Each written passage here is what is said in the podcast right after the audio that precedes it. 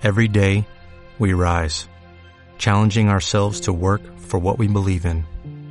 At U.S. Border Patrol, protecting our borders is more than a job, it's a calling. Agents answer the call, working together to keep our country and communities safe.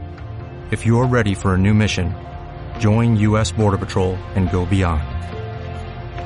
Learn more at cbp.gov/careers.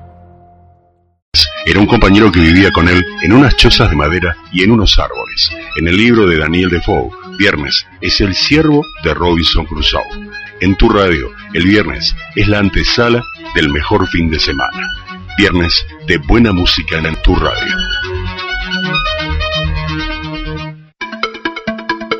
Desde la ciudad autónoma de Buenos Aires. Transmite AM 1230 Creativa. Si vivís en la ciudad y no tenés obra social, podés acceder de manera gratuita al plan de cobertura porteña de salud, que te cubre 100% en medicamentos, vacunas y leche infantil.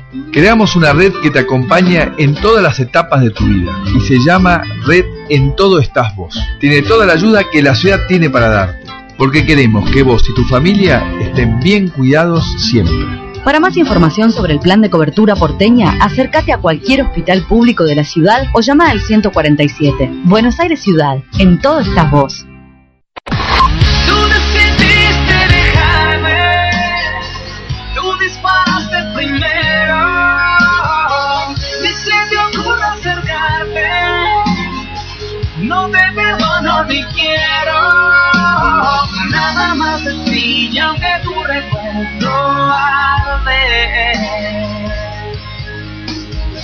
No voy a caer, otra vez llegaste tarde. Camila, con decidiste dejarme. Es la hora 12, 31 minutos. AM Creativa, una sintonía 1230. Tu voz urbana. Empezá el día con una sonrisa. Visita Cool-Dent, clínica odontológica, en cualquiera de sus ocho sucursales y aprovecha los beneficios que tiene para vos. Un implante a solo 690 pesos. Llama al 0810 444 0245 o ingresa a www.cooldent.com.ar y entérate cómo obtener esos beneficios. ¿Querés expresarte abiertamente sobre la ciudad y las comunas?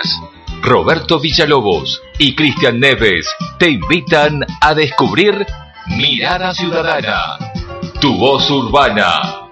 Viernes a las 12 por AM 1230, Radio Creativa.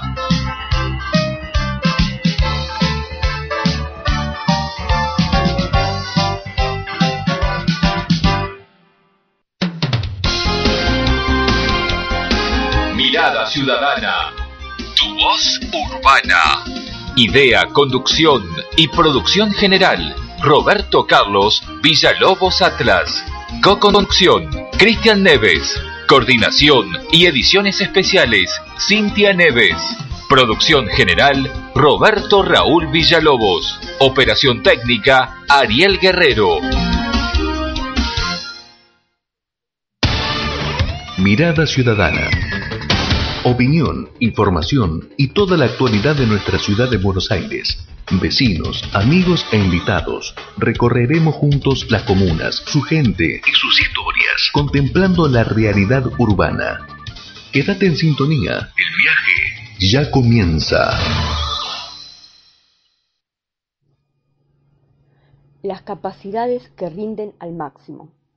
La discapacidad es aquella condición bajo la cual ciertas personas presentan alguna diferencia física, mental, intelectual o sensorial, que a largo plazo afectan la forma de interactuar y participar plenamente en la sociedad, siendo, en definitiva, la disminución de alguna de las capacidades en comparación al grado en que se considera normal. Siempre se ha tratado de ayudar a las personas que lo padecen, desde diferentes lugares, tanto con técnicas de apoyo como logrando leyes o tratados que incluyan a esta realidad que debe ser protegida y amparada desde todos los medios posibles. Una de las maneras que se vincula con el complemento perfecto de ayuda a las personas que sufren algún tipo de discapacidad es el deporte, entendido éste como aquel que forma parte de los agentes de la educación física, junto a la gimnasia, la recreación y la vida en la naturaleza. El deporte para personas con discapacidad debe ser adaptado a la disminución que evidencia, según sea ésta de índole motora, mental y o sensorial. El tipo de deporte a seleccionar dependerá de la patología y el grado de afección, así como del gusto y las cualidades de la persona. El deporte adaptado podrá ser a su vez escolar, recreativo, terapéutico o competitivo, convirtiéndose en un campo adecuado y sencillo para la superación de la persona, trayendo beneficios psicológicos y sobre todo sociales, propendiendo a la integración y a la preparación del individuo para la vida. La integración de la que hablamos requiere que la gerencia del problema se afronte como una responsabilidad colectiva de la sociedad, a realizar las modificaciones que sean necesarias, tanto ambientales como legales, para lograr la participación completa de la persona con discapacidad en todas las áreas de la vida. La finalidad última a la que debemos aspirar es a eliminar cualquier barrera que impide o obstaculice la equidad, la justicia y la igualdad de oportunidades entre personas con discapacidad y personas sin discapacidad. A su vez, no debe faltar el factor humano, entendiéndolo como el compromiso puesto al servicio para ayudar a la calidad de vida de estas personas, no olvidando de esta manera a quienes con una exquisita capacidad del alma ayudan y colaboran en lograr el bienestar de estas personas. Generalmente, las personas que sufren algún tipo de discapacidad son personas de una fortaleza y carácter increíble de autosuperación y rendimiento, y quienes los acompañan, ayudan y colaboran con ellos, empatizan e igualan ampliamente estas cualidades. Tanto el hecho de recibir como al prestar la ayuda acorta infinitamente el límite entre la capacidad y la discapacidad, porque las capacidades reales de las personas se desvanecen y pierden valor ante la autosuperación, el amor en acción con el otro, el esfuerzo que se rinde al máximo y la entrega del alma para lograr los objetivos. Hay capacidades que no disminuyen y son las que todos poseemos por igual y que debemos lograr incrementar. Estas son las específicamente humanas, que nos otorgan el don de sentir, que no existen diferencias cuando se entrega el alma en servicio a quien lo necesita. Mirada Ciudadana. Tu voz urbana. Empezá el día con una sonrisa. Visita Dent, clínica odontológica, en cualquiera de sus ocho sucursales y aprovecha los beneficios que tiene para vos. Un implante a solo 690 pesos. Llama al 0810 444 0245 o ingresa a www.cooldent.com.ar y entérate cómo obtener esos beneficios. ¿Sabías que si te perdiste alguna emisión, podés escucharla en cualquier momento desde nuestro sitio web? Ingresa a www.mctuvozurbana.com.ar y disfruta su contenido.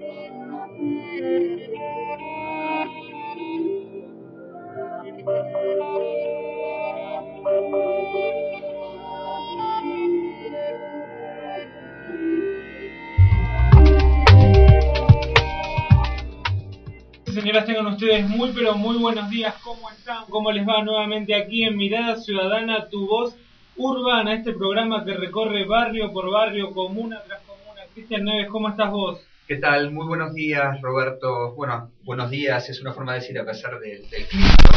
Está bastante lluvioso, así que, bueno, hay que, hay que seguirlo.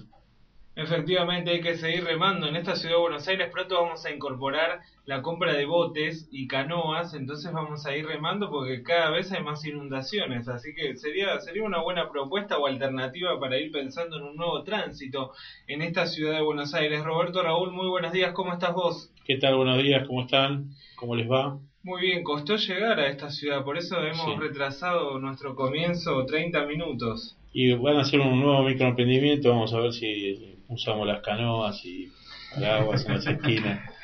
Es una buena alternativa. Bueno, hoy vamos a estar hablando de un tema muy importante que es el trabajo social, la discapacidad, como bien reflejaba nuestra nota editorial, la entrega hacia el ciudadano, que tiene un poco que ver con nuestro programa, ¿no? Esa mirada plural sobre esta ciudad de Buenos Aires y para ello vamos a estar conversando con la señora Graciela Muñiz, defensora adjunto del pueblo de la ciudad de Buenos Aires, mandato cumplido. Hace poco dejó la Defensoría del Pueblo después de más de 10 años estar ayudando a infinidades de vecinos y vecinas de esta hermosa ciudad en Perdón donde que te vivimos. corrija, profesora.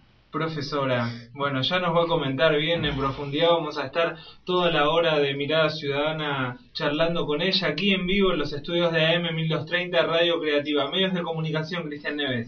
Nuestro correo electrónico es mctuvosurbana.gmail.com Nuestro sitio web www.mctuvosurbana.com.ar El Facebook www.facebook.com barra mctuvosurbana El Twitter www.twitter.com barra mctuvosurbana y nuestros teléfonos el 4372-5863 y el 4372-5867. Datos del tiempo en Capital Federal y el Gran Buenos Aires. Temperatura 15 grados 5 décimas, la humedad del 98%, presión 1011.6 hectopascales, el viento del noreste a 5 kilómetros por hora y la visibilidad es de 10 kilómetros. Ahora sí continuamos con nuestro resumen informativo semanal.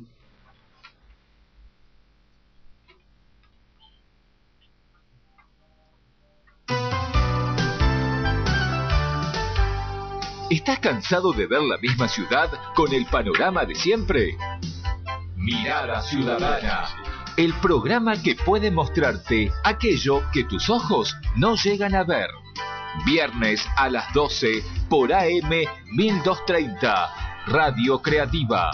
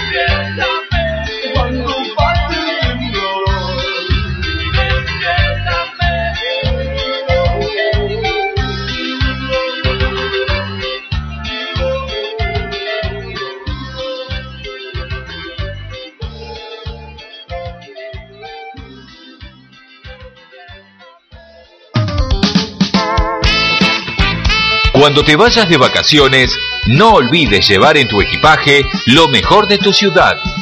Mirada Ciudadana. Tu voz urbana. Viernes a las 12 por AM 1230. Radio Creativa. Empezá el día con una sonrisa. Visita Dent, clínica odontológica, en cualquiera de sus ocho sucursales y aprovecha los beneficios que tiene para vos. Un implante a solo 690 pesos. Llama al 0810 444 0245 o ingresa a www.cooldent.com.ar y entérate cómo obtener esos beneficios.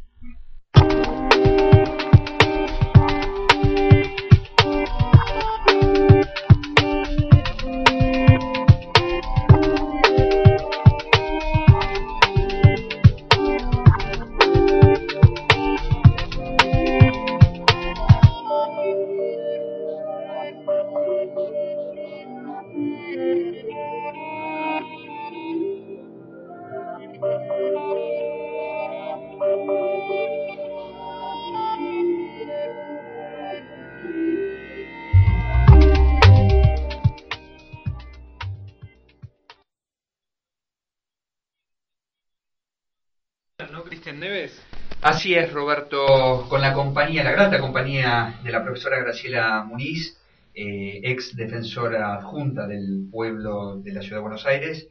Este, así que bueno, este, seguramente vamos a hacerle unas, unas cuantas preguntas respecto de 10 años de gestión.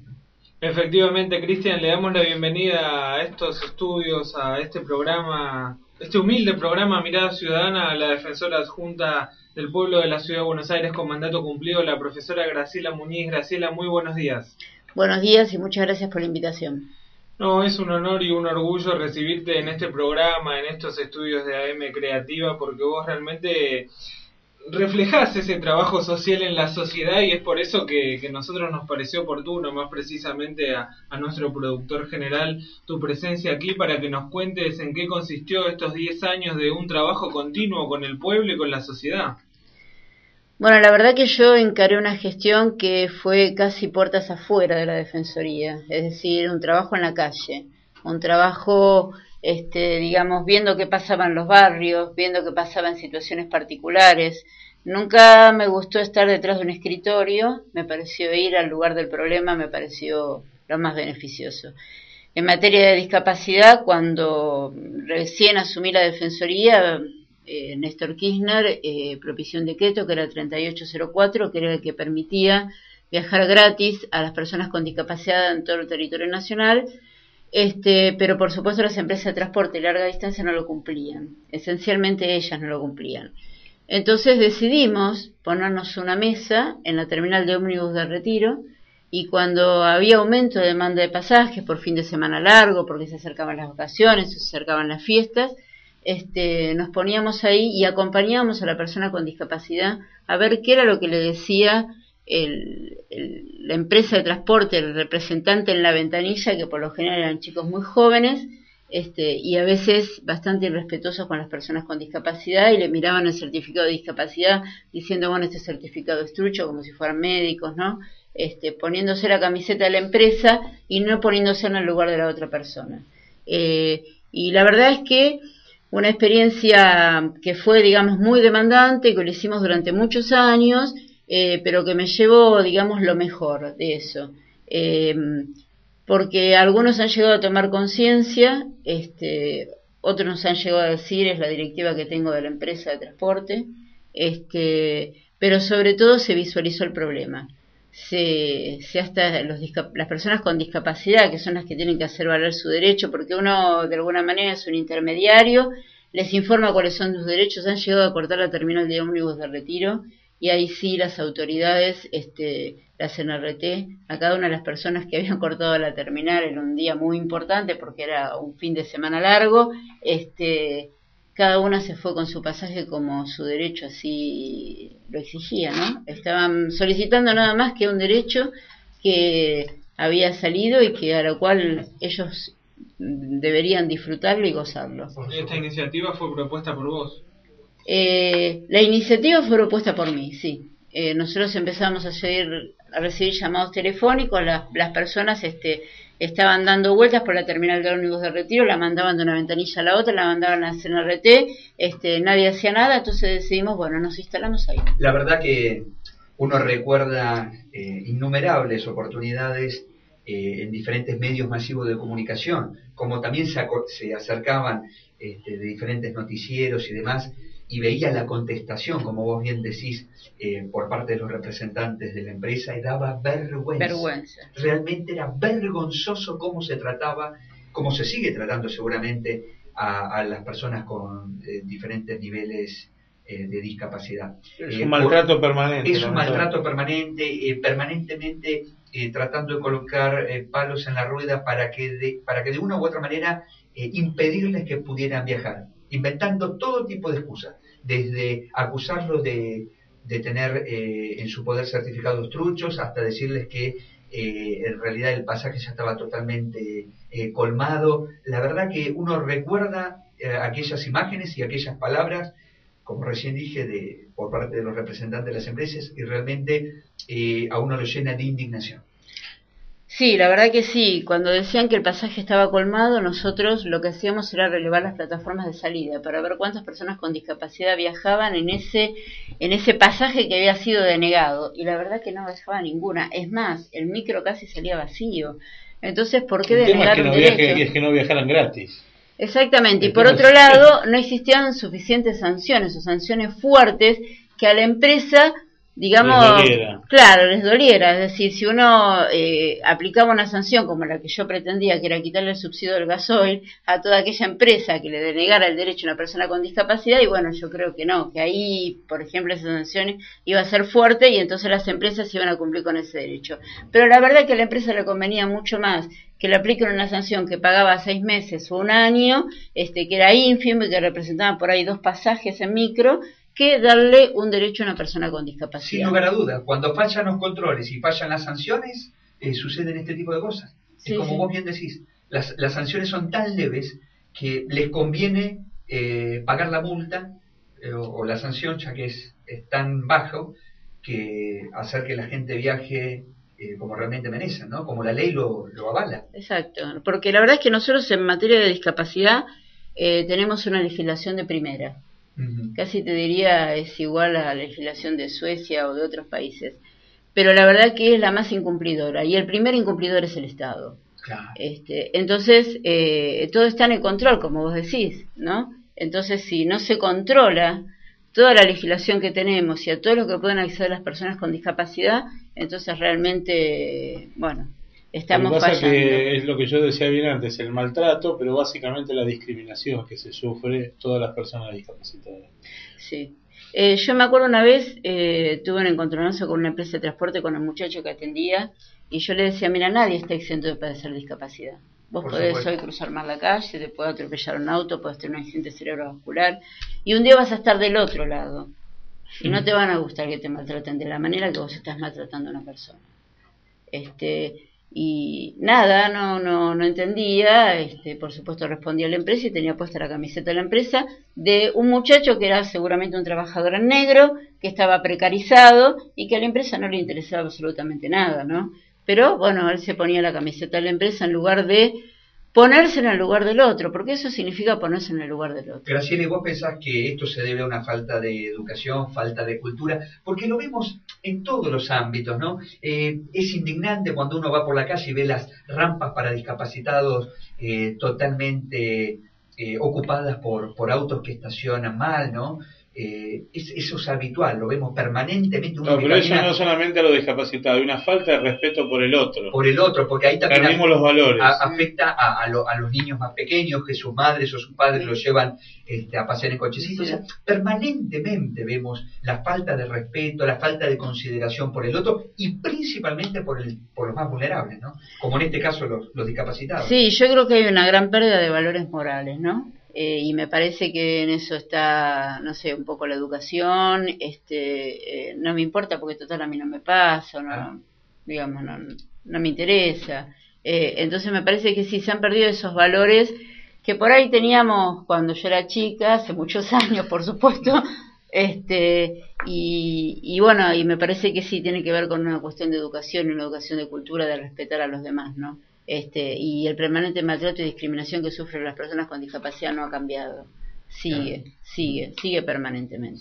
Estas mesas eh, mencionabas que las instalaron en el año 2003 a partir de la ley de Néstor Kirchner. ¿Hasta qué periodo se mantuvo aproximadamente? Y hasta mi primer mandato, este, después en el segundo mandato, eh, la doctora Alicia Perini, que era la defensora titular, eh, me sacó la temática de discapacidad y me puso la defensa de los clientes bancarios, mutuales, cooperativas y entidades financieras. Así que desde el decreto es de febrero del 2004, así que desde febrero del 2004 hasta el primer mandato que fue en el 2009 colocábamos las mesas en la terminal de ómnibus de retiro. ¿Y en ese lapso disminuyó la cantidad de infractores? ¿Cómo, Bueno, en realidad había toda una cuestión, ¿no? Eh, nosotros tuvimos unos aliados muy importantes que fueron los medios de prensa. Cada vez que una cámara estaba en, en la mesa humilde que teníamos de la Defensoría y acompañábamos a una persona con discapacidad con cámara en mano, por supuesto le daban el pasaje en forma Como siempre. inmediata, como Sí. siempre. Este, Recordamos muy bien de diferentes eh, noticieros, incluso de programas eh, eh, humorísticos y Sí. también de como CQC. Sí, este, sí, sí, sí, varios- el proteste ya en El su Proteste Ya. momento, este, entonces teníamos, teníamos aliados a los cuales nos, nos perseguían, digamos, cuando teníamos la mesa de retiro y, y en ese momento disminuían.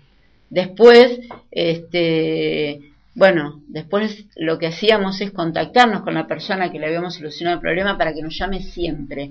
Y habíamos creado de, eh, dentro de la Asociación de Defensores del Pueblo de la República Argentina una red de discapacidad, de tal manera que si una persona viajaba de Santiago del Estero a la ciudad de Buenos Aires, pero no cons- había conseguido el pasaje de vuelta, yo me tenía que ocupar de eso. Y lo mismo, era un ida y vuelta. Entonces se había creado una red de discapacidad y sí, se habían solucionado algunos problemas. El problema sigue existiendo igual. Eh, las empresas de transporte de por sí tienen el no hacia las personas con discapacidad en forma permanente. Pero, pero bueno, a través de la red de discapacidad, el, el estar presente sí, en ese momento disminuía.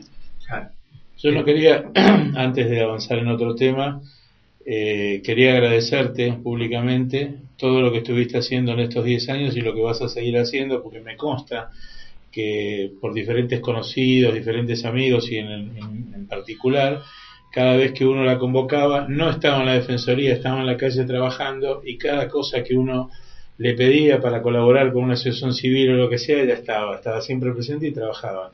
Y de hecho que estaba hablando con la discapacidad, hay una asociación que está en Caballito y hay una murga que se llama Los Rengos del Bajo, donde hace permanente cosas para la gente. la Exacto. sí.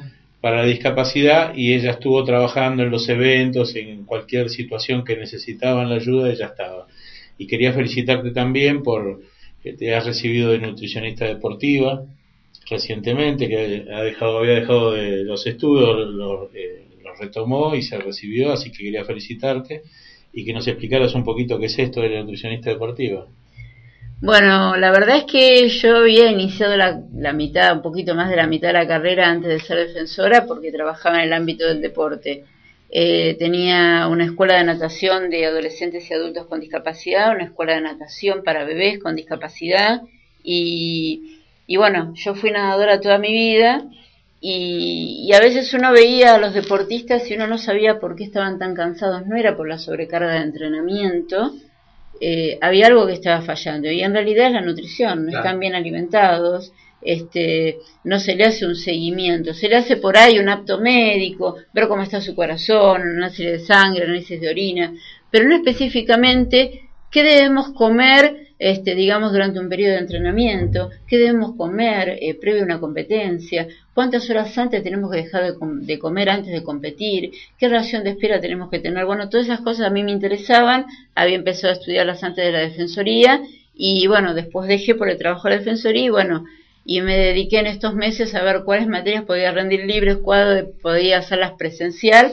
cosa que me costó mucho estudiar a esta altura de mi vida, pero la verdad que me siento muy contenta con ese trabajo y de hecho, bueno, hay algunos nadadores con discapacidad que, están solicitando mis servicios y que estoy empezando a trabajar con ellos y la verdad que es gratificante, ¿no? Este, eh, saber que uno puede darle una herramienta más este, para que ellos se sientan mejor en su entrenamiento y en su competencia. La verdad es que eh, es algo que los deportistas en general descuidan y mejora el rendimiento deportivo. Una buena nutrición mejora el rendimiento deportivo. Por supuesto, sí, sí, sí. Tiene una gran injerencia ¿no? en lo que es este, para los deportistas en, en- en cada uno de, de los ¿Qué sé yo? Yo a veces, eh, a modo de cuestionario, les preguntaba, bueno, ¿qué desayunaste hoy antes de venir a entrenar a las 8 de la mañana? ¿A qué hora te levantaste y qué desayunaste? Y dos mates y tres galletitas dulces. Y me fui. Desastre. Bueno, no, vos tenés que hacer otro tipo de desayuno, un desayuno más energético, que contenga cereales, tostada, queso, untable, este, eh, un poco de café o más leche que café, ¿no? Eh, pero Igual que los chicos de Brasil a veces no hacen su desayuno y van a estudiar. Exactamente. Bueno, muchas veces uno se pregunta por qué falla un chico en el estudio.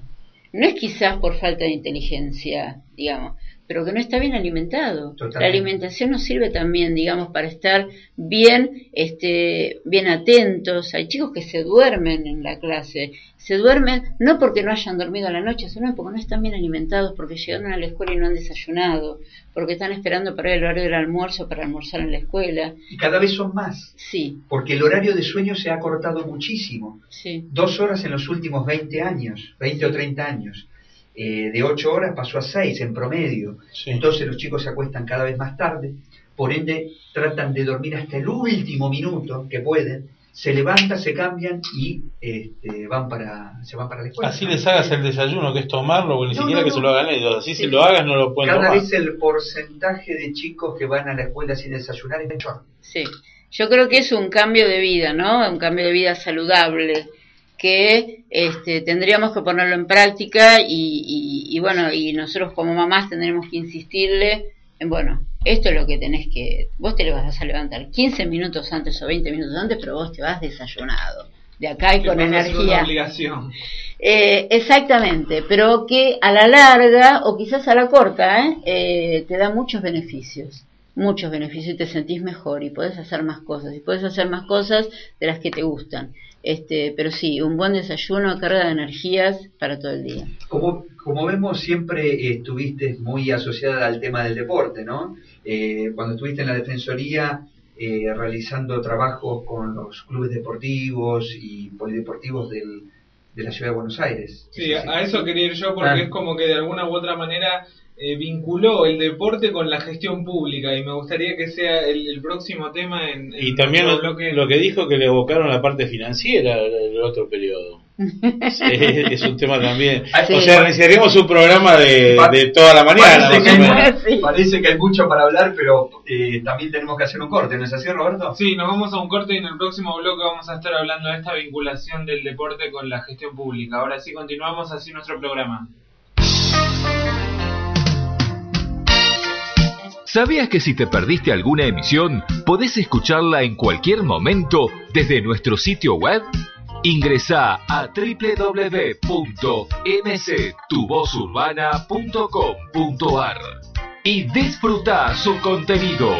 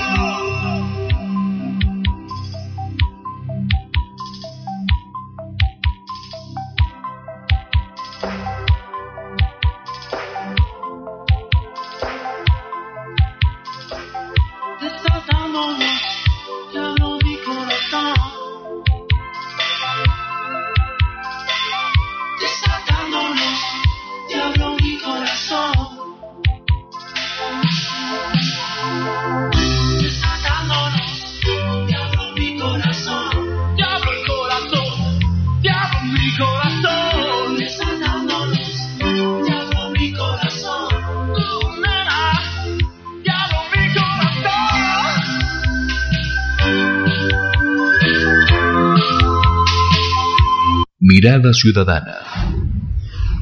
Tu voz urbana.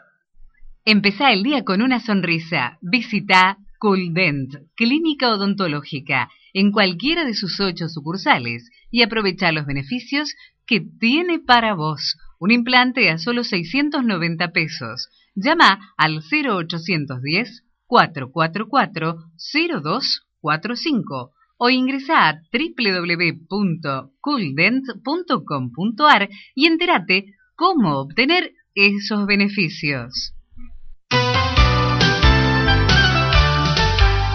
¿Estás cansado de ver la misma ciudad con el panorama de siempre? Mirada Ciudadana, el programa que puede mostrarte aquello que tus ojos no llegan a ver.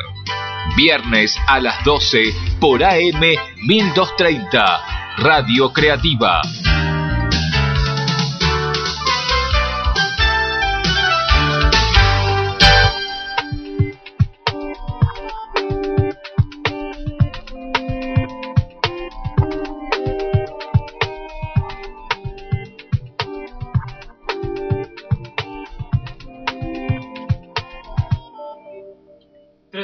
Minutos pasadas las 11 del mediodía. Ya, ya no sé si estoy en comunas. La- la una. La una, no son las 11 del mediodía, ya. 11 minutos pasadas las 13. 11 Yo lo, lo que pasa es que yo ya me, me siento que estoy en comunas creativas. Ah, claro, ¿Viste? Lo que pasa es que me parece que no desayunaste, Roberto. En comunas creativas, no, este es el horario de comunas creativas. Hemos empezado eh, media hora más tarde por inconvenientes técnicos, así que bueno, es como que uno tiene que adecuarse Se a las siente nuevas desfasado. tecnologías.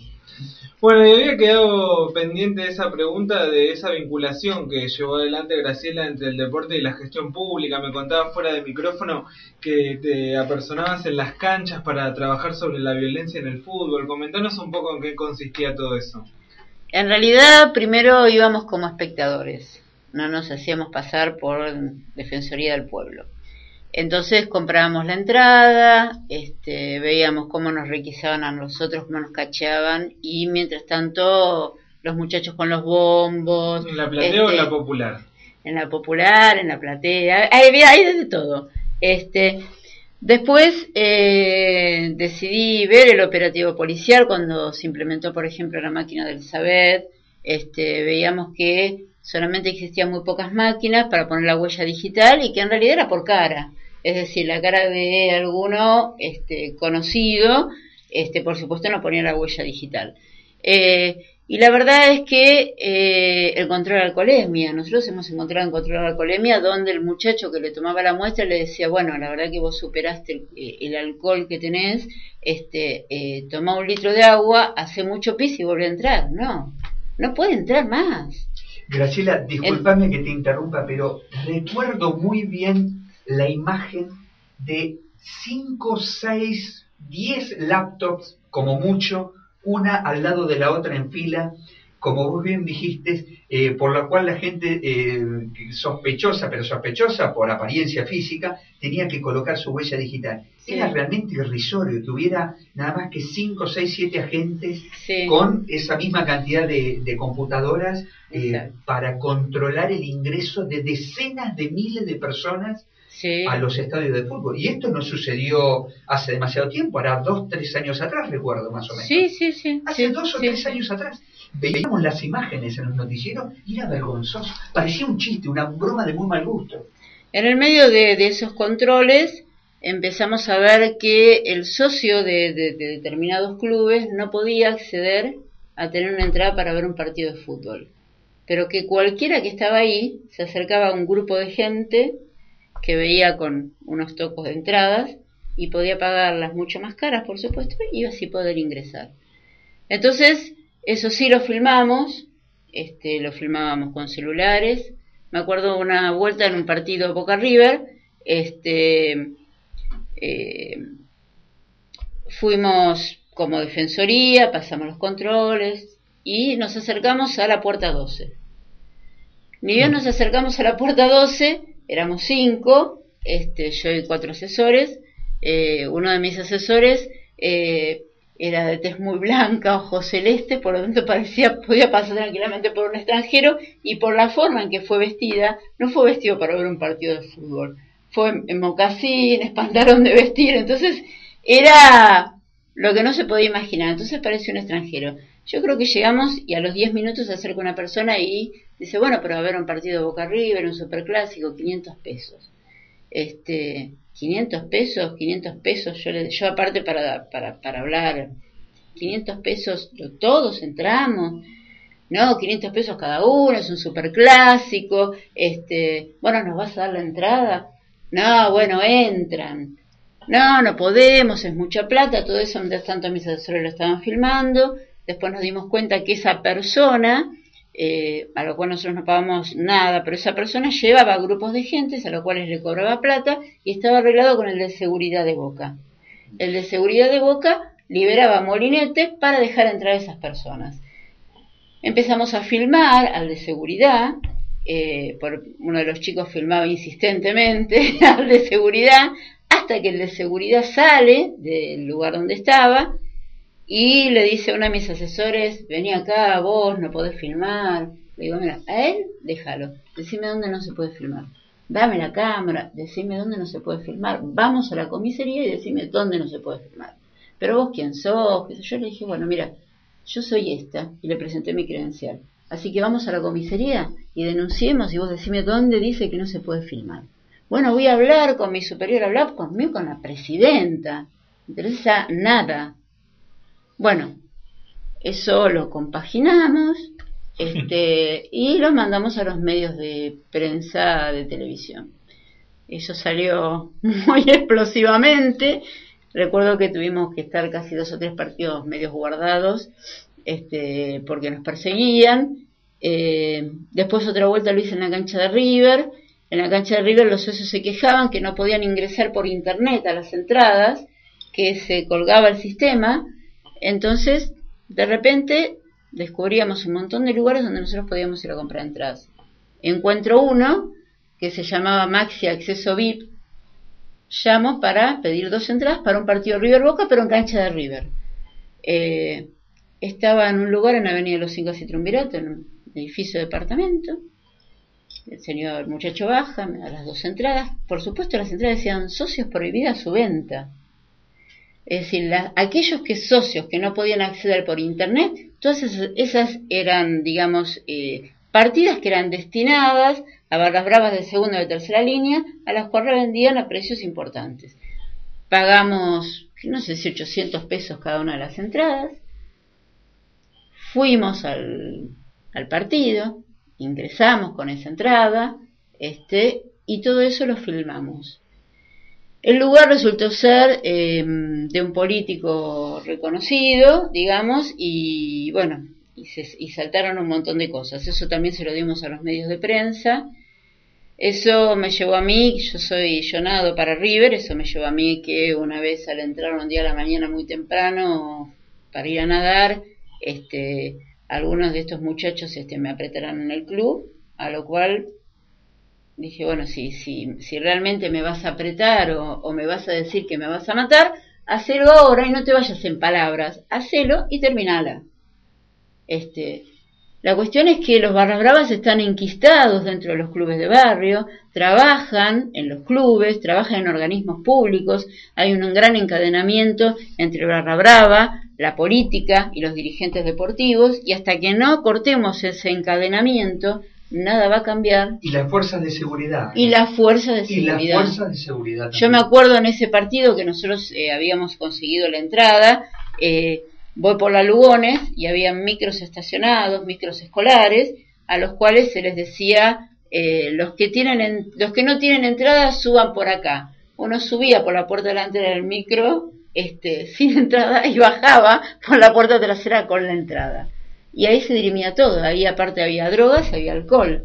Todo eso lo habíamos filmado. Voy a la fuerza de seguridad y le digo, mirá, por la avenida Lugones pasa esto. Bueno, vamos a ver qué podemos hacer. Van y dijo, mira, corrimos un poquito los micros, pero no podemos hacer nada porque la verdad que tenemos miedo. Ah, bueno. Bueno, la verdad que me quedo más tranquila porque en realidad, si vos le tenés miedo a, miedo a ellos, a nosotros nunca nos vas a poder cuidar, nosotros como ciudadanos. Entonces, la verdad que hasta que no se, se corte esa cadena en la cual está implicada la fuerza policial también, no... La policía le tiene miedo a los delincuentes. Pero sin lugar a dudas. Pero por supuesto que sí. El otro Claro día me, sí. me tocó un caso muy muy cercano que, que estaban robando y yo le, le manifesté que, que vaya a atrapar al delincuente, entonces me empezó con una serie de preguntas. ¿Cómo está vestido? Pero no lo ves que está ahí. ¿Cómo estaba Sí. vestido? Eh, ¿Para dónde agarró? O sea, estaba a, a 50 metros, tenía que correrlo. En un auto, arriba de un patrullero, o sea, es... No, es- Bueno, hace poco en el Estadio Único de La Plata, hace dos días creo en el Estadio Único de La Plata, eh, salió la noticia que los policías se arreglaron con los barras para que no haya más lío y así entraron 700 personas sin entradas. Entonces yo digo, entonces yo me disfrazo de barra brava, entro sin entradas, este, digo, eh, le pongo mala cara a la policía y la policía los deja pasar. ¿Cómo es esto? Deberían impreso, ¿cómo la policía negocia con los barras? Es realmente catastrófico. Bueno, nos tenemos que ir a una tanda más, ya la última tanda, y cuando regresemos vamos a estar cerrando esto de la violencia en el fútbol, los 10 años de gestión de la profesora Graciela Muniz en la Defensoría del Pueblo de la Ciudad de Buenos Aires. Así que continuamos de esta manera.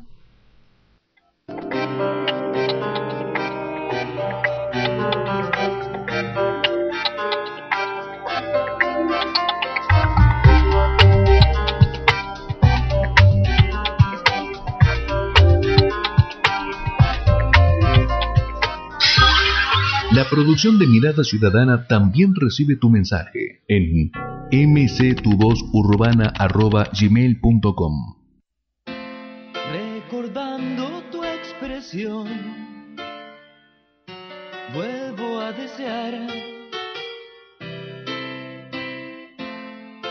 esas noches de calor, llenas de ansiedad.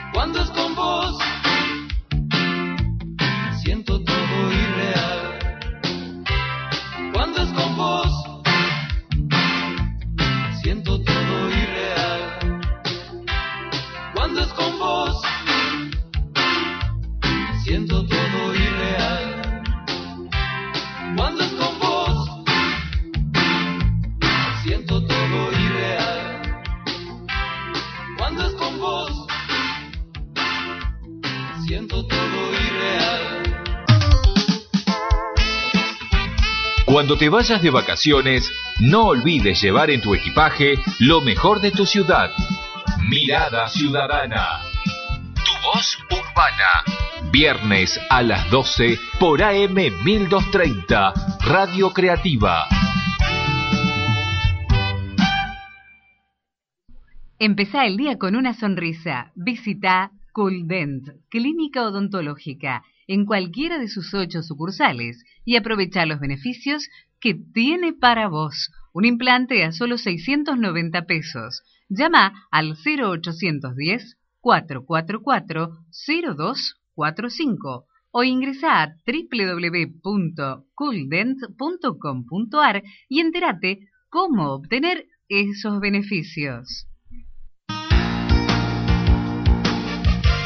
Estás escuchando Mirada Ciudadana con la conducción de Roberto Villalobos y Cristian Neves por AM 1230, Radio Creativa.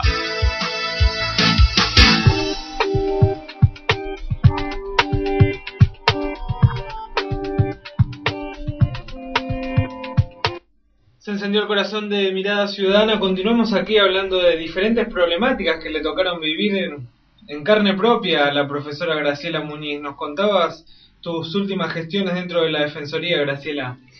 Sí, el segundo mandato eh, tuve que eh, tener la defensa de los derechos de eh, los clientes o usuarios bancarios, mutuales, cooperativas y entidades financieras. Y la verdad que para mí era un tema casi desconocido, así que me rodeé de especialistas y me puse a estudiar un poco el tema. Primero el tema de los bancos y las comisiones bancarias, donde uno nunca sabe lo que el banco le está cobrando por resumen de cuenta, por envío de no sé qué, este, el aumento de comisiones desmedido, Gastos eh, administrativos. gastos administrativos, que inclusive un resumen de cuenta prácticamente uno ni siquiera puede saber, parece un jeroglífico.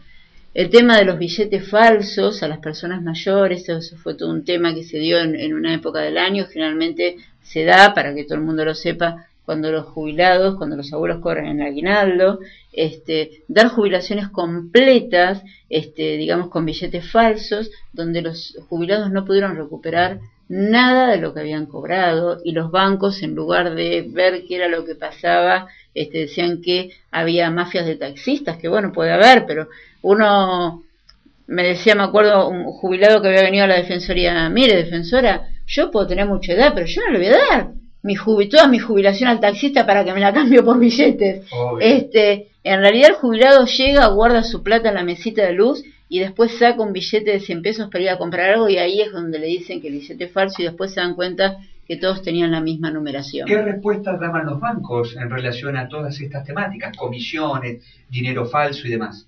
No, en realidad, después de muchísimas denuncias, el Banco Central hizo muchísimas resoluciones con respecto a esto y la verdad es que algunas comisiones tenían, digamos, un límite. Entonces, eh, ahí la persona puede mirar y puede optar, porque antes se publicaban solamente en el Banco Central qué cobraban cada uno de los bancos y solamente el que tenía acceso a Internet podía fijarse qué era lo que cobraba su banco digamos por, por extracciones, este, por resúmenes de cuenta, por seguro de vida, me acuerdo, este, pero la verdad es que mm, después hubo un par de resoluciones que hizo el Banco Central que sirvió de alguna manera para frenar este, este estas, estas, estas comisiones bancarias en forma descomunal que hacían las entidades.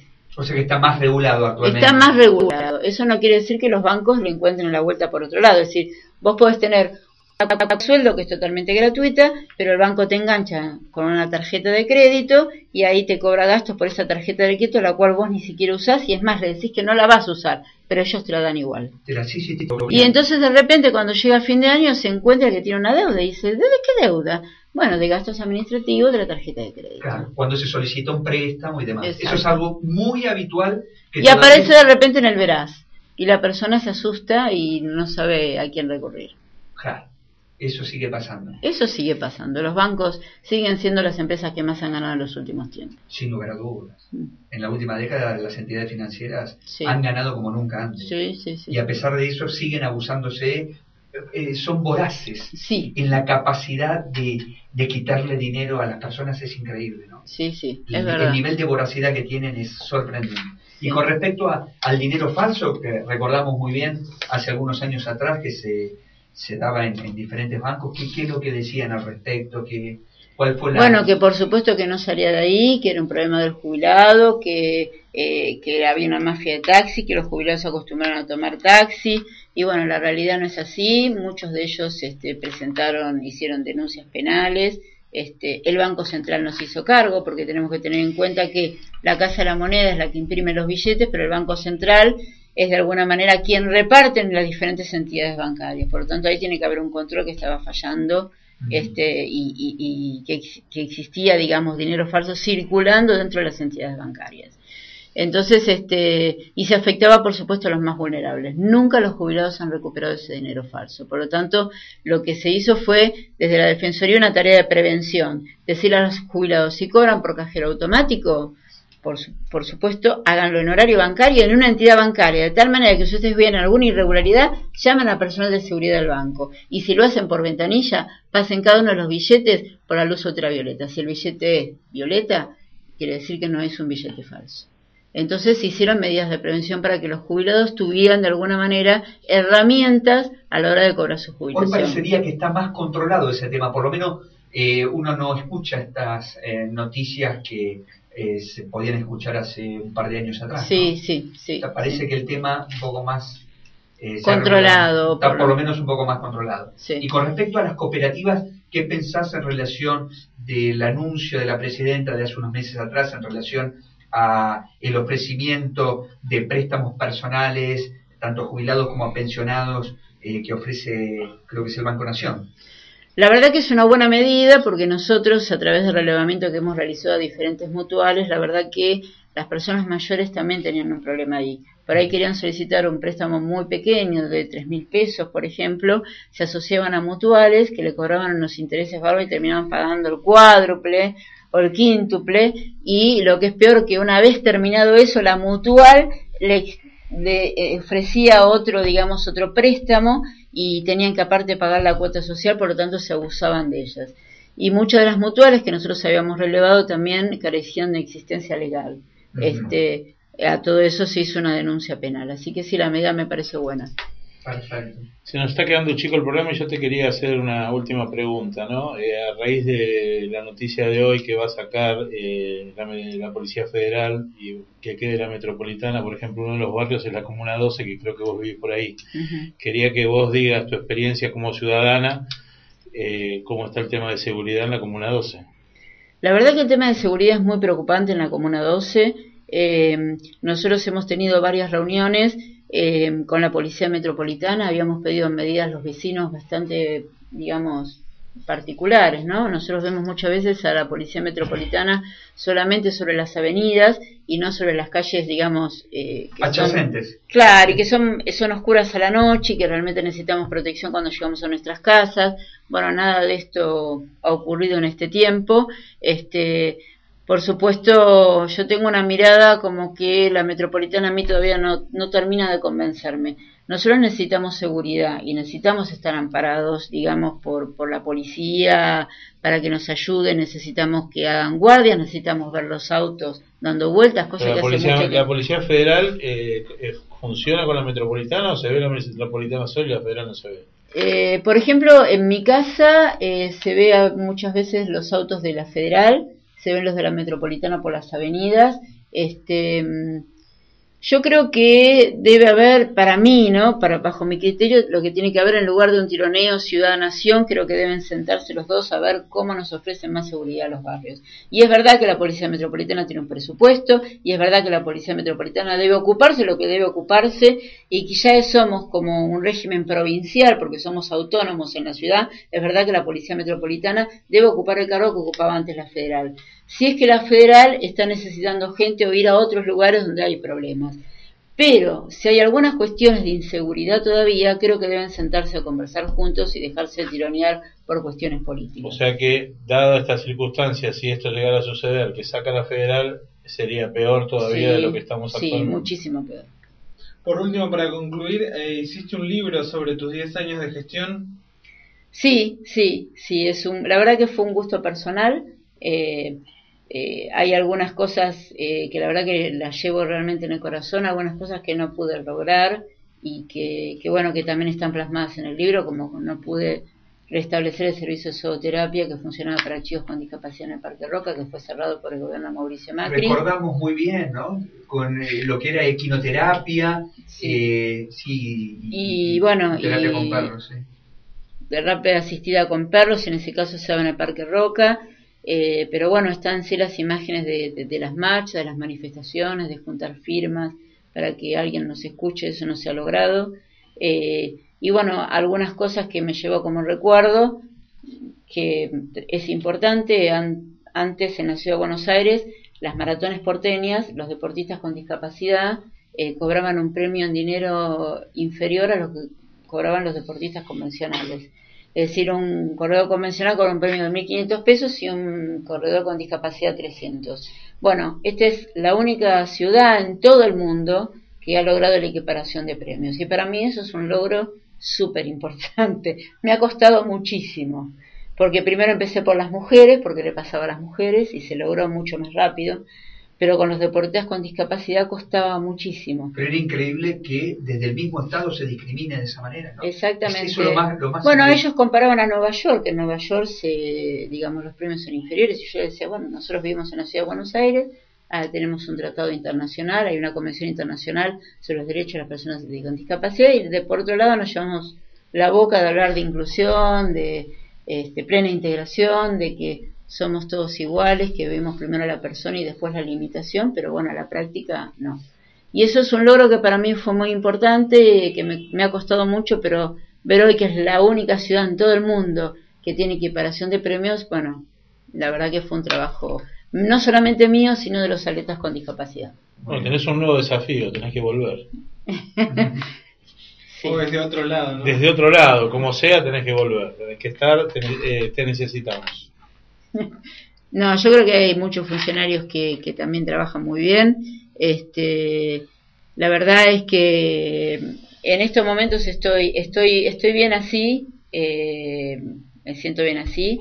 Eh, lo que sí, estoy por crear una ONG que se llama Por los Derechos y la Igualdad, eh, donde desde ese lugar quizás, sin meternos por ahí en el ámbito político, pero desde ese lugar, este, sí vamos a denunciar las desigualdades, este, la, la- falta de información sobre los derechos y que abarca un espectro bastante amplio, ¿no? que no solamente vamos a hablar sobre discapacidad, sobre los espacios públicos, este, eh, los espacios públicos que han sido privatizados, este, la defensa de los derechos que tienen los ciudadanos y un principio de igualdad que para mí es el más importante.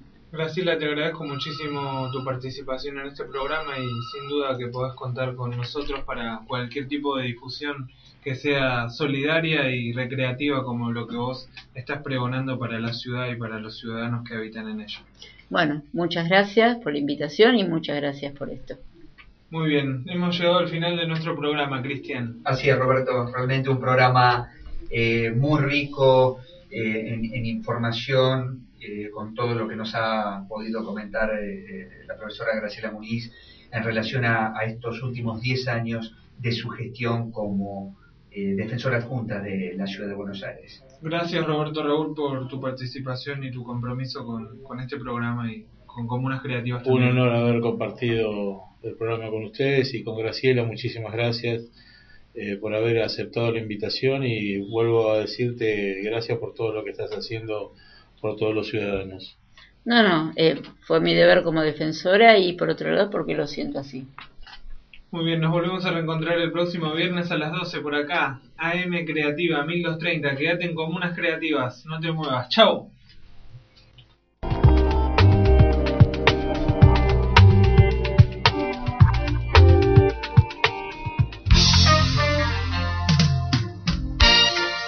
¿Sabías que si te perdiste alguna emisión, podés escucharla en cualquier momento desde nuestro sitio web? Ingresa a www.mctuvozurbana.com.ar